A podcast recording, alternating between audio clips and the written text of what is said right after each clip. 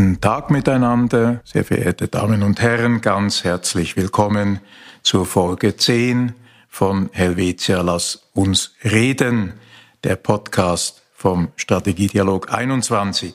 Mit mir zusammen mein Co-Host André Silberschmidt, seines Zeichens Nationalrat, Vizepräsident der FDP Schweiz und Unternehmer. Und unsere Gast, Professor Tina Freiburg, Studienleiterin und Professorin für vergleichende Politikwissenschaft an der Universität St. Gallen. Ganz herzlich willkommen. Vielen Dank, ich freue mich hier zu sein. Wir freuen uns auf eine Diskussion zum Thema Europa im Rahmen einer wissenschaftlichen Studie, Chancenbarometer. Und ich möchte ganz kurz Professor Tina Freiburg noch vorstellen. Du konzentrierst dich im Wesentlichen auf den Schwerpunkt Demokratie und Demokratisierungsforschung in einer globalisierten und digitalen Welt und bist auch in diesem Zusammenhang stark mit der europäischen Frage beschäftigt, sitzt unter anderem im ERC, im European Research Council, wo du dich mit politischen Fragen zu Europa beschäftigst. Du bist seit 2015 in St. Gallen in der Schweiz und kommst ursprünglich aus Stuttgart. Warum bist du in die Schweiz gekommen? Ich bin tatsächlich in die Schweiz gekommen wegen der Forschung, weil die Schweiz so ein großartiger Forschungsstandpunkt ist. Ähm, ich hatte damals in Berlin an der FU Berlin meine Magisterarbeit geschrieben, war selber aber in Heidelberg und in Mannheim eingeschrieben. Und ähm, im Laufe meiner Magisterarbeit schickte mir meine damalige Betreuerin eine Ausschreibung auf eine Doktoratstelle an der ETH. Sie schickte mir diese Ausschreibung mit dem Verweis, dass es eine großartige Bibliografie habe. Ähm, und ich habe mich dann beworben und mich ähm, sehr geehrt gefühlt und ähm, es sehr genossen, an der ETH meine Promotion verfassen zu dürfen. Wunderbar. Und jetzt betrachtest du auch äh, aus wissenschaftlicher Perspektive nicht nur die Schweiz, sondern Europa. Welche Bedeutung hat denn Europa für dich und für die Wissenschaft und Forschung in der Schweiz? Europa ist für die Schweiz eigentlich so das Home Playing Field und Gerade die Forschungsförderung ist für uns natürlich von Bedeutung und mit Sorge betrachten wir, wie die Schweiz zunehmend von der europäischen Forschungsförderung ausgeschlossen wird. Ich glaube, wichtig ist mit Blick eben auf, die, auf den Finanzierungsaspekt zum einen, dass neu jetzt im neunten Rahmenabkommen von Horizon Europe das Pay-as-you-go-Prinzip eingeführt wurde. Das heißt, jedes assoziierte Land zahlt prinzipiell so viel, wie Forschenden aus diesem Land an Finanzierung gewährt wird. Das ist wesentlich mit Blick auf das Argument, das oft behauptet wird, die Schweiz würde mehr einzahlen, als sie bekäme. Das ist nicht der Fall. Es ist auch wichtig, ähm, mit Blick dann auf die Summe, die letztendlich den Schweizerinnen Forschenden in der Vergangenheit ausgezahlt wurde. Die Schweiz gehörte in der Vergangenheit immer zu den Ländern, die die höchste Erfolg mit der höchste Erfolgsquote hatten. Letztes Jahr war das die sechsthöchste Erfolgsquote und dies trotz der Unsicherheit, dass vielen Forschenden nicht wussten, ob sie aufgrund der Teilassoziierung erlaubt ähm, sind als Antragstellende, beziehungsweise ähm, sie oft nicht mehr angefragt wurden von ähm, europäischen Partneruniversitäten. Doch es geht nicht nur ums Geld, es geht um den Wettbewerb um Spitzenforschende mit Blick auf die Akquirierung von Spitzenforschenden, mit Blick auf ein Abwanderungsrisiko, das wir derzeit beobachten. Dieses Jahr haben 28 Forschende durchschnittlich 1,5 Millionen zugesprochen bekommen. Und alle diese 28 Forschenden wurden persönlich angeschrieben von der Europäischen Union und aufgefordert, die Schweiz zu verlassen. Das heißt, wir sind hier schon mit einem Abwanderungsrisiko konfrontiert und es wird zunehmend schwieriger, Spitzenforschende zu gewinnen. Denn wer trainiert für die Olympiade, wenn er nur am nationalen Wettbewerb teilnehmen kann?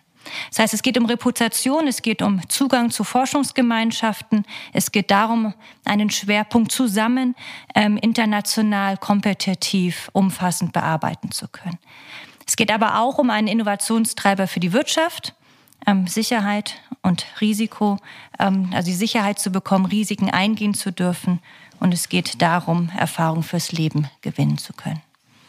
Ja, wir sind eigentlich schon mitten im Thema drin. Äh, War of Talents, Spitzenplatz, auch Schweiz, Forschung, Scientific Top Ranking. Das sind so die Stichworte, um die es hier geht.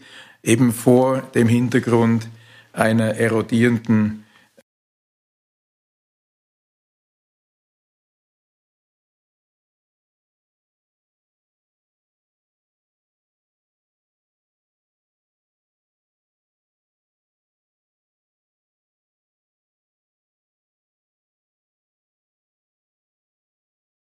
Jahren ein, ein, ein Schweizer Weg, ähm, der seinesgleichen sucht. Nur hat vor einigen Jahren dann die EU doch äh, die Forderung aufgestellt, man müsse das in eine institutionelle, äh, einen institutionellen Rahmen stellen. Die Abkommen, das Abkommen dazu würde während zehn Jahren verhandelt und dann 2021 vom Bundesrat beerdigt.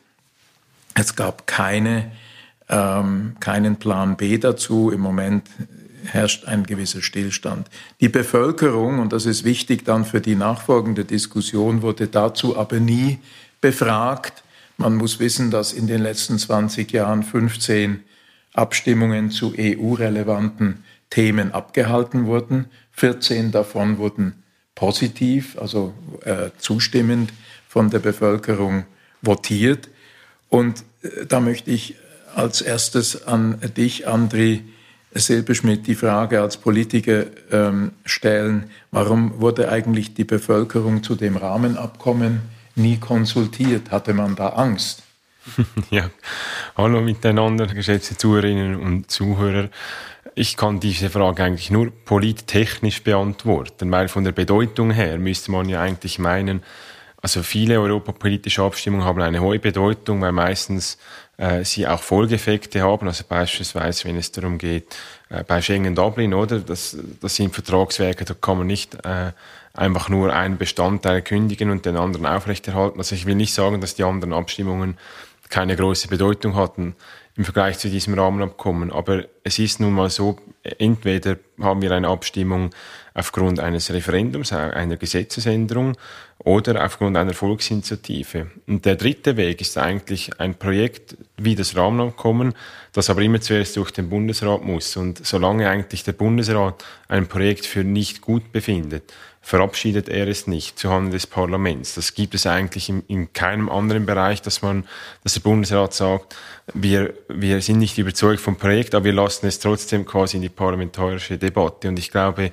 es gibt jetzt Bestrebungen für eine Volksinitiative, dass das Volk da einen Grundsatzentscheid äh, eigentlich fällen kann, weil rein polittechnisch ist das nicht möglich, dass der Bundesrat etwas in seinen Augen Schlechtes dann vor das Volk bringt. Genau, aber doch noch die Anschlussfrage. Der Bundesrat hat zehn Jahre verhandeln lassen. Dann lässt er etwas verhandeln und findet das Produkt schlecht. Ist das nicht eine eigenartige Geschichte?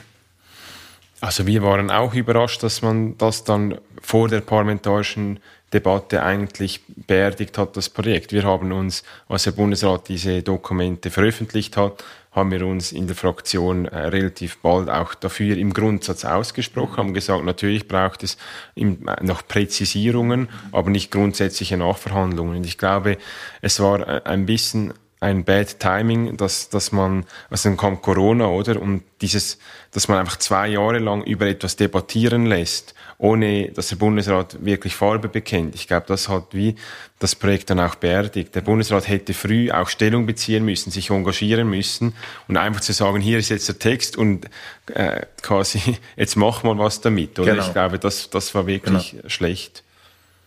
Ähm, Tina, wie beurteilst du das aus wissenschaftlicher, politikwissenschaftlicher Sicht, diese doch etwas sehr spezielle äh, Konstellation und äh, Hergang der Geschichte, wie jetzt Andri das formuliert hat? Ich glaube, es ist wichtig, nochmal in Erinnerung zu rufen, dass dieser Abbruch historisch einmalig ist. Noch nie in der Geschichte der Schweiz wurden Verhandlungen abgebrochen. Und das passt auch so überhaupt nicht zum eigenen diplomatischen Selbstverständnis.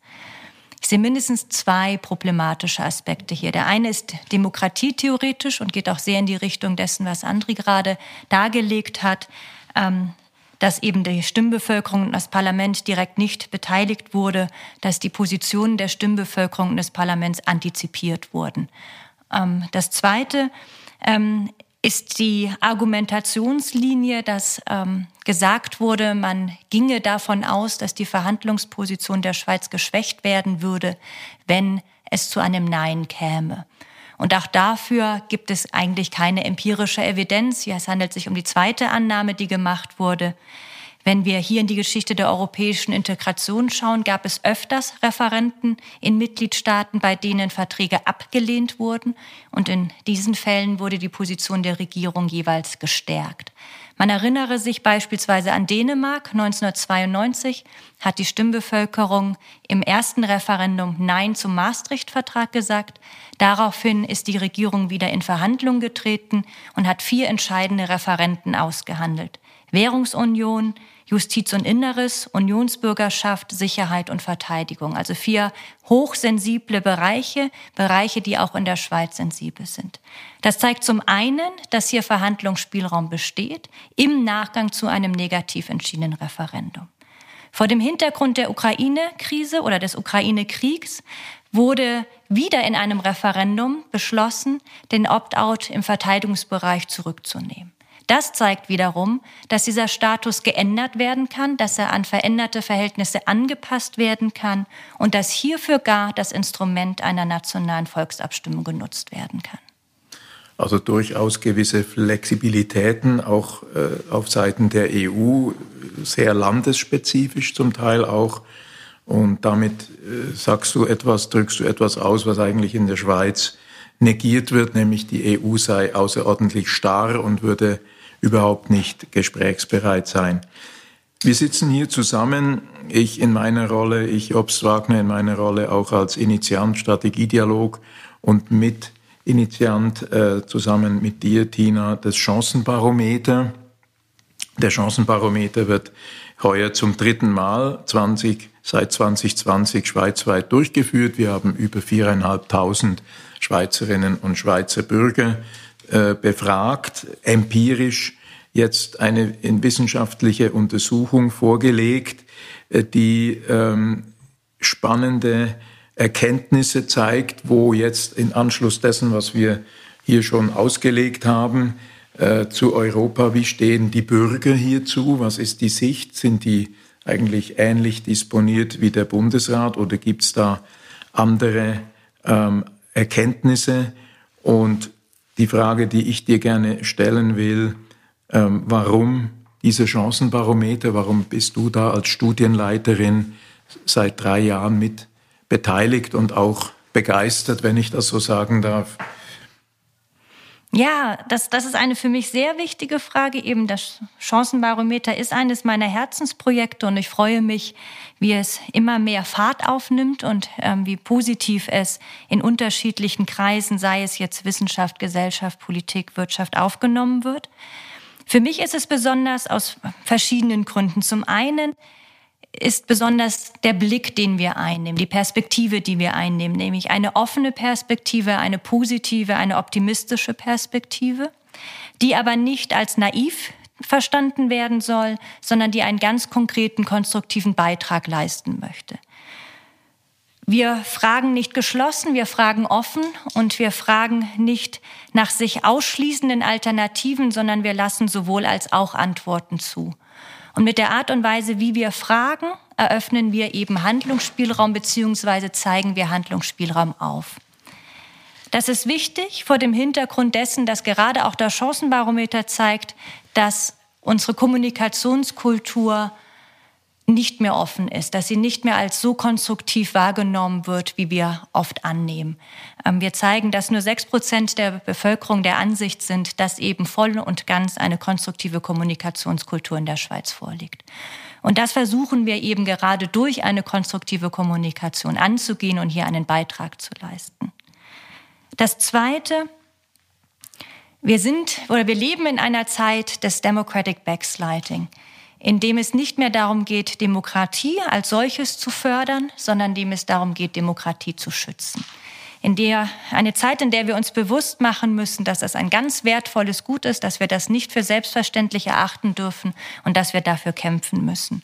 Und ich denke, auch hier möchte der Chancenbarometer einen Beitrag leisten dahingehend, dass wir ähm, die Befragten, die Gesellschaft ermutigen wollen, zu ihren Ideen zu stehen, diese ähm, ernst zu nehmen und auch den gesellschaftlichen und politischen Gestaltungsprozess einzubringen. Jobst, mich würde interessieren, wieso sich die Lorix Foundation entschieden hat, äh, diese, ähm, diesen Chancenbarometer also einerseits zu losieren, aber dann auch mit der HSG aufzusetzen. Ja, ich möchte das auch als Unternehmer und äh, zivilgesellschaftlich engagierter Mensch beantworten. Ähm, ich bin einfach wirklich vollumfänglich überzeugt, dass die Schweiz mehr kann, als sie meint, äh, tun zu können, dass große Möglichkeiten schlummern oder unerschlossen sind und dass dieses zum Teil sehr sorgenorientierte oder zum Teil auch Angst ähm, denken, dass das eigentlich kein Weg ist, der uns in eine erfolgreiche Zukunft äh, führt und der übrigens auch in der historischen Betrachtung äh, eigentlich gar nicht schweiztypisch äh, war und ist. Die Schweiz ursprünglich als ganz armes Land mit wirklich viel, viel äh, Drive und Innovation zu dem gebracht hat, was sie heute ist. Aber jetzt verharren wir in einer Art Wohlstandsstarre, und sorgen uns zum Teil über Miniaturthemen, die gar nicht wirklich relevant sind. Und das möchte ich eigentlich äh, gerne äh, ins Bewusstsein bringen, ähm, dass wir da äh, mehr können und mehr auch äh, Chancen haben, als wir uns das vorstellen. Dazu braucht es aber eben eine gewisse, ein gewisses Fundament. Es braucht auch glaubwürdige Daten und Analysen, dass wir nicht in im luftleeren Raum hantieren und das, was ich jetzt gerade ausgeführt habe, irgendeine ein idealistisches Bild eines Einzelnen ist, sondern dass das eben auch wirklich so empirisch messbar ähm, äh, Fakt ist. Und da darf ich sagen, das ist äh, auch so. Wir haben festgestellt, dass die Veränderungsbereitschaft der Bevölkerung recht hoch ist, entgegen dessen, was man in den Medien oder auch von der Politik, die eher zum Teil Ängste bewirtschaftet, äh, glaubt, äh, Tatsache zu sein. Nein, die Bevölkerung hat eine, eine durchaus optimistischere, veränderungsbereite Haltung, ist auch sehr äh, interessiert, sich zivil zu engagieren und hat nach wie vor, muss man Sorge tragen, ein hohes Vertrauen in die politischen Instanzen. Das sind einige generelle Outcomes und Findings und empirisch belegte Fakten aus dem Chancenbarometer jetzt zum dritten Mal. Und das lässt uns doch auch, und um jetzt auch wieder zum Thema Europa zu kommen, ähm, sollte uns viel zuversichtlicher stimmen, dass es, dass es Lösungen geben kann, wenn man denn die auch will. Und da äh, würde ich gerne jetzt anknüpfen wollen an äh, diesen Punkt mit Tina wieder zum Thema Europa zu kommen. Das ist ja unser übergreifendes Thema, wo wir doch, glaube ich, mit dem Chancenbarometer ein, einen spannenden äh, und ich bin sogar begeistert, einen begeisternden Beitrag liefern, dass man hier viel mehr kann, als, als, man, als man auch in der öffentlichen Diskussion erkennt. Deswegen, Tina, die Frage an dich jetzt, was sind denn die Ergebnisse dieses Jahr vom Chancenbarometer, jetzt abgesehen von den allgemeinen Erkenntnissen, die ich gerade äh, aufgezählt habe. Was denkt denn die Bevölkerung zu Europa und welche Veränderungsbereitschaft besteht da? Wie du ganz richtig gesagt hast, ich glaube, eines der ersten großen Erkenntnisse ist diese Offenheit. Das heißt, dass wir diese große Zustimmung zum bilateralen Weg sehen, dass diese große Zustimmung aber nicht bedeutet, dass Alternativen abgelehnt werden notwendigerweise, sondern dass es eben auch gut 40 Prozent der Bevölkerung der Ansicht sind, dass die Schweiz auch von einer Mitgliedschaft gar profitieren würde. Und das macht den Handlungsspielraum auf, wie du ganz richtig gesagt hast, für Alternativen jenseits eines schweizerischen Sonderwegs, aber auch jenseits einer Vollmitgliedschaft. Denke, dass der zweite Beitrag ist wirklich, dass wir konkrete Annahmen empirisch überprüfen und hier wirklich ähm, Evidenz leisten. Und wir wandten uns ja vor allen Dingen der, Person, der Personenfreizügigkeit zu, als innenpolitisch dem heißen Thema mit Fragen des Lohnschutzes und mit Fragen des Zugangs zu den Sozialwerken. Und hier ist der erste Befund, dass eine Lösung, die auch von der Europäischen Union akzeptiert werden könnte, gar nicht so fern ist. Ganz konkret zeigen wir beispielsweise, dass die Viertagesregelung durchaus von Anhängerinnen des gesamten politischen Spektrums angenommen werden könnte. Und das wäre schon einmal ein sehr konkreter Schritt in eine ganz konstruktive Richtung. Wir zeigen auch, dass die Schweizer Bürgerinnen Verhältnismäßigkeit schätzen, dass sie nicht extreme Schutzmaßnahmen befürworten, dass sie der Ansicht sind, wenn eine EU-Bürgerin zehn Jahre in der Schweiz gearbeitet hat, dass sie dann auch ähm, zeitlich befristet, aber dass sie Zugang zu den Sozialwerken haben sollte. Und wir zeigen, und das finde ich als Wissenschaftlerin natürlich besonders wichtig, dass Information und Bildung extrem bedeutend ist und einen Unterschied machen kann. So weisen wir die Befragten darauf hin, dass das von ihnen bevorzugte Abkommen unter Umständen nicht von der Europäischen Union akzeptiert werden könnte und welche Folgen das dann für die Zukunft der Schweiz haben kann. Und darauf angesprochen sind 55 Prozent der Meinung, okay, dann korrigiere ich meine Einschätzung ähm, dahingehend, dass ich ähm, weniger Extremschutzmaßnahmen durchaus zustimmen würde. Und das ist wichtig. Das ist wichtig, ähm, weil es zeigt, dass wir aufklären müssen, dass wir die Konsequenzen darlegen müssen, aber dass wir vor allen Dingen eben auch Alternativen präsentieren müssen ähm, und diese ähm, politisch diskutieren müssen.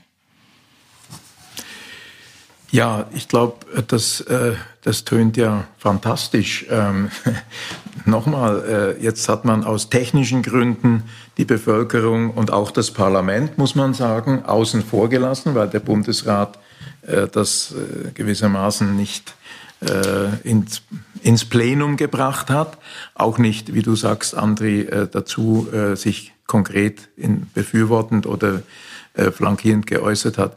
Wie sie, beurteilst du jetzt diese Situation? Wir haben einen Stillstand zur EU. Es gibt zwar vermeintlich Gespräche der Staatssekretärin Livia Loy, aber am Ende passiert eigentlich nichts.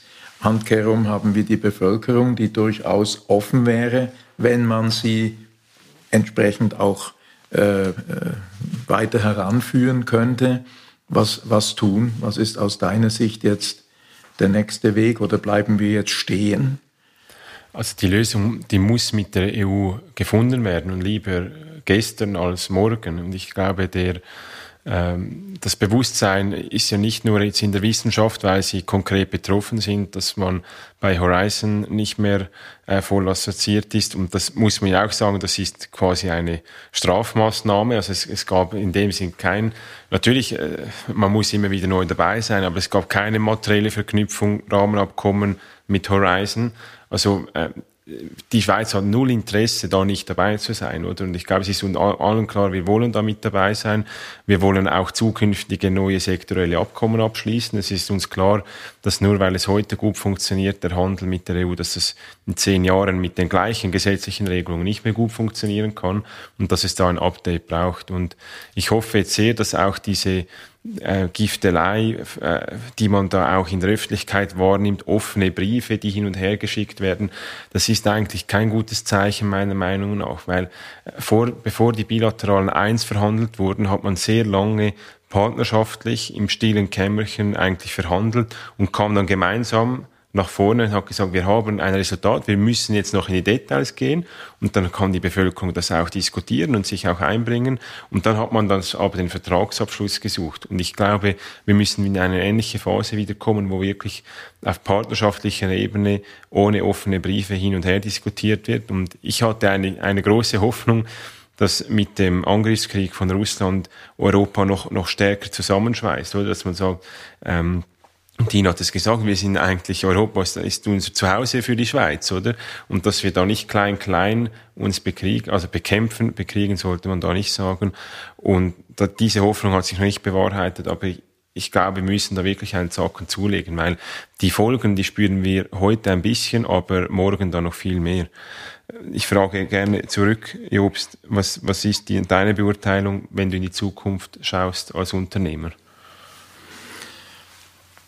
Also die aktuelle Lage nehmend natürlich äh, sehr anspruchsvoll. Ähm, man muss sich äh, von Tag zu Tag äh, voranarbeiten. Es ist die Planbarkeit, die vielleicht noch vor fünf oder zehn Jahren bestanden hat, ist sehr, sehr stark eingeschränkt und das ist wirklich eine tägliche Herausforderung für alle Unternehmungen, egal welche Branche und auch für alle Mitarbeitenden. Und das ist zum Teil muss ich hier auch sagen, äh, mit sehr viel Stress verbunden, weil diese Lieferkettenproblematik, die Planbarkeit äh, sehr gering ist und damit auch die einzelnen Mitarbeitenden in, in extrem äh, großen Druck, extrem großen Druck ausgesetzt sind. Und vor diesem Hintergrund verlange ich von der Politik, dass man Lösungen findet, wie du auch selber sagst, und wir haben hier mit dem Chancenbarometer einen Beleg, dass es liegt nicht an der Bevölkerung. Es liegt ganz klar bei den Verantwortlichen, bei der Landesregierung und bei der Politik en general, aber auch bei Gewerkschaften, die einfach eine Blockade äh, betreiben äh, und, und eben die Vier-Tage-Regelung und so weiter, das wäre machbar oder denkbar und da wird nicht darauf eingetreten. Damit wir uns als, als Wirtschaft, als Unternehmer und als jeder einzelne Mitarbeiter in den Unternehmungen unseren Themen widmen können und unsere tägliche Arbeit erledigen können und nicht seit jahrelang in einem noch zusätzlichen Zustand der Unsicherheit äh, uns befinden. Und ich könnte das jetzt, ohne zu lang zu werden, mit x Beispielen belegen. Es wurde schon angesprochen, die Spitzenposition, Wirtschaft, Wissenschaft, die Schweiz als Forschungsstandort, ja, wenn das weiter erodiert, ist das für uns überhaupt keine äh, guten äh, Aussicht für die Zukunft, weil wir dann äh, Mangel haben, an, an gute Leute zu finden oder auch eben der Forschungsstandort Schweiz geschwächt wird. Das kann und darf nicht die, die Lösung in Anführungsstrichen sein, sondern ich erwarte nochmal von der Regierung, von der Politik, dass man hier Nägel mit Köpfen macht. Leider sehe ich eben diese nicht. Und ich muss die Frage oder diese Aufgabe sozusagen an dich als Vertreter der Politik zurückspielen, weil das, was du selber anmahnst, sehe ich mehrheitlich passiert das nicht, sondern man wartet jetzt eher noch ab und versucht sich da äh, durchzulavieren bis zu den Wahlen im Herbst 2023. Das ist für mich als Unternehmer absolut inakzeptabel. Ja, das sind leider auch andere Themen, werden zwölf Monate vor den Wahlen entweder nicht oder ganz anders beurteilen. Ich möchte einfach noch darauf hinweisen, dass die Bundesverfassung sieht eigentlich vor, dass vor allem die Regierung für die Europapolitik zuständig ist, oder? Und darauf abgestützt hat sie auch gesagt, wir müssen nicht ins Parlament, wenn wir das ablehnen, oder? Es gibt jetzt aber schon Druck aus dem Parlament, dass man mitreden will. Also das spürt man immer, wenn es mehr Vorstöße gibt, dass, dass eine Unzufriedenheit auch im Parlament vorhanden ist, dass es da endlich zu einer Lösung kommen muss. Also ich spüre da schon, dass, es, dass etwas geht. Genau, aber noch zu wenig, glaube ich. Das ja. ist so homöopathische Dosen. Tina, ähm, Frage an dich. Ähm, es geht ja jetzt nicht nur darum, Befindlichkeiten äh, abzutasten oder auch Empirik zu betreiben, Datenbewirtschaftung, ähm, und auch äh, darzulegen, was äh, aktuell an Chancen und Veränderungsbereitschaft in der Bevölkerung da ist, sondern es ist auch Zielsetzung und Zweck des Chancenbarometers, gewisse Handlungsempfehlungen aufzuzeigen. Und ich würde dich gerne bitten, nochmal hier den Bogen zu spannen, jetzt aufgrund der Ausführungen äh, der Politik und auch der Wirtschaft. Ähm, wie, wie siehst du und welche Handlungsempfehlungen hast du aus dem Chancenbarometer heraus, um zumindest auch flankierend mitzuhelfen, damit wir hier die Diskussion in die richtige Richtung bringen? Druck auszuüben, das macht der Chancenbarometer nicht. Das ist auch nicht Aufgabe der Wissenschaft, aber Erkenntnisse und Handlungsempfehlungen liefern ähm, und, und damit dann auch äh, der Appell an dich, dass man doch auch das Chancenbarometer sehr ernsthaft äh, konsultieren möge, Andri, damit auch hier die Politik und speziell die konstruktiven Kreise der Politik äh, sich dessen auch bewusst werden, was hier auch äh, aus meiner Sicht fast an, sensationeller äh, Erkenntnisse resultiert. Tina, wie, wie, welche Empfehlungen kannst du uns geben hier? Konkret haben wir auf Basis des Chancenbarometers vier Handlungsempfehlungen formuliert. Ich nenne sie erstmal kurz und dann werde ich ganz kurz auf die einzelnen eingehen. Die erste Handlungsempfehlung nennen wir alle Optionen auf den Tisch legen. Die zweite in Aufklärung investieren. Die dritte eine positive Europavision entwickeln und die vierte, die Bürgerinnen ernst nehmen oder ernster nehmen. Zur ersten, alle Optionen auf den Tisch. Wichtig ist uns, dass wir die Europafrage ergebnisoffen und transparent diskutieren. Dass wir hier nicht notwendigerweise und gezwungenerweise die bilateralen Abkommen als unseren Ausgangspunkt nehmen, sondern dass wir uns darauf zurückversichern, was sind denn eigentlich die substanziellen, die inhaltlichen Interessen der Schweiz, damit wir uns nicht nur auf Verfahren konzentrieren, sondern wirklich die Interessen in den Blick nehmen. Die zweite Handlungsempfehlung, in Aufklärung investieren. Wie ich schon erwähnt habe, es war für uns sehr beeindruckend zu sehen, welchen großen Unterschied Information in der Präferenzentwicklung der Bürgerinnen macht.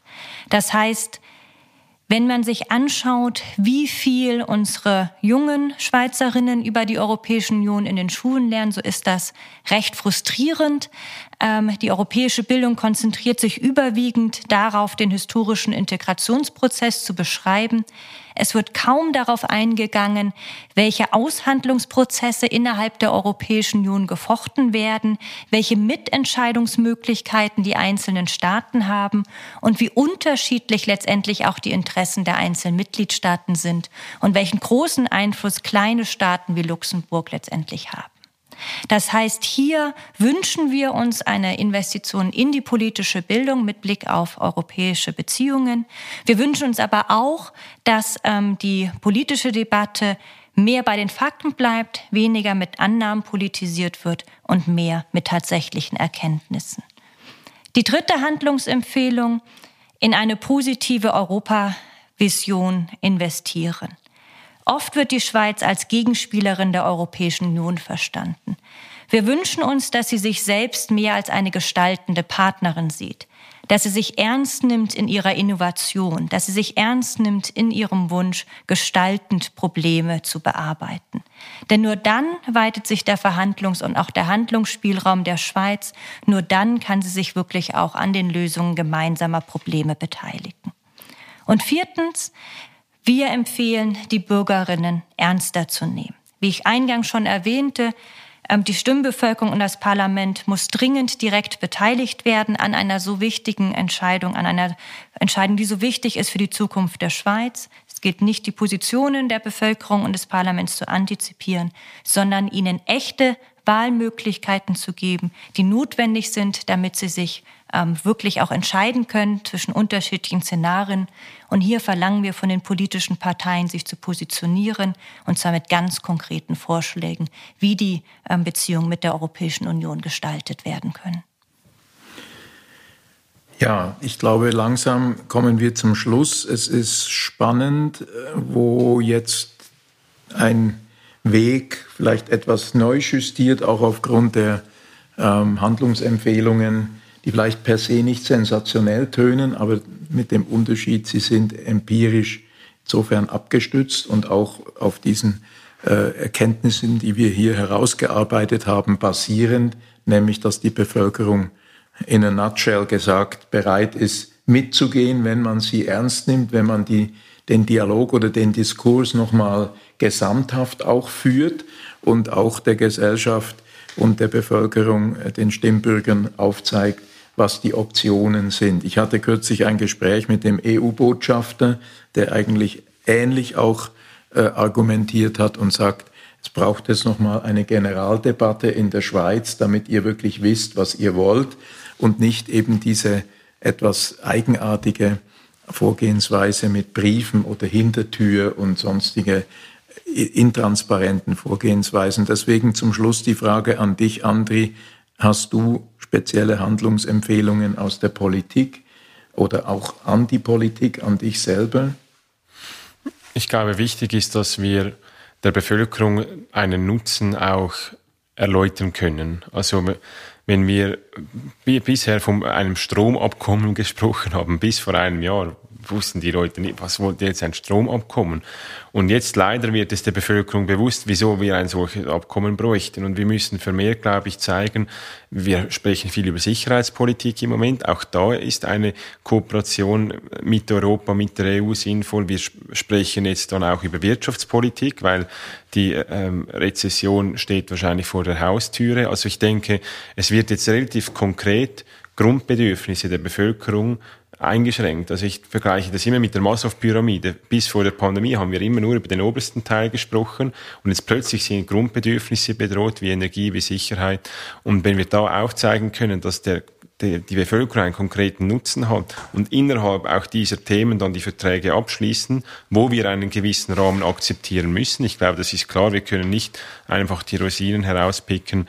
Das, das wäre Aufgabe der Politik. Das heißt, dass wir ein bisschen den Elfenbeinturm verlassen und um mehr, und das ist eigentlich auch in, in Line mit der vierten Empfehlung, die, die Bevölkerung ernst zu nehmen oder auch mehr diesen Dialog, in diesen Dialog eintreten und auch entsprechend den Nutzen darlegen. Wenn ich schon am Sprechen bin, dann würde ich gleich meine Eindrücke von, von der heutigen äh, Episode zusammenfassen. Ich glaube, am Anfang hat uns Tina eindrücklich äh, aufgezeigt, wie die Schweiz profitiert von einem guten Austausch mit, der, mit Europa, mit der Europäischen Union, dass, dass ähm, es uns besser geht, wenn dieser Austausch gut geregelt ist, als wenn wir äh, diesen nicht geregelt haben. Sie hat uns auch aufgezeigt, dass die Bevölkerung sehr positiv der Bilateralen gegenüber gestimmt ist und vor allem auch verschiedene Handlungsoptionen sehen will, dass wir nicht von einer Politik ohne Alternativen sprechen, sondern äh, verschiedene Alternativen auch aufzeigen und am Schluss können wir eine Bewertung vornehmen, aber die Bevölkerung am Schluss für sich aus. Also das ist das, was ich ein bisschen äh, herausgehört habe. Dann, äh, Jobs, du hast das Schlusswort, aber ich glaube, was klar ist aus der Wirtschaft, ist der Druck enorm der wird immer stärker, glaube ich. Und äh, vor allem auch, ich, ich denke, die KMU-Mittelstandswirtschaft, die wird es noch stärker treffen, wie die, die jetzt nicht überall eine Tochterfiliale sich leisten können im europäischen Raum. Also ich denke gerade auch der, der Mittelstand, der dort auch viele, also viele Arbeitsplätze im, im vom Mittelstand dort betroffen sind, das wird äh, noch sehr dringend sein. Und, und für mich jetzt zum Schluss das Wrap-up ist wirklich, dass wir dass wir mehr Tempo in die Sache bringen müssen und, und uns da wirklich dem annehmen, weil in den letzten Wochen hat man da eigentlich keine Fortschritte vernommen und das darf nicht sein. Ich gebe zurück an dich. Vielen Dank, André. Ähm, möchte doch noch, bevor ich das Schlusswort mache, die Gelegenheit öffnen. Ob Tina, hast du noch einen wichtigen Hinweis für uns? Gerade aus der Sicht der Wissenschaft, die manchmal sich etwas ruhig, nicht du persönlich, aber Kolleginnen und Kollegen von dir verhält, die eben aber gerade auch betroffen sind von dieser Europa, von diesem Europastillstand. Was bewegt dich da noch?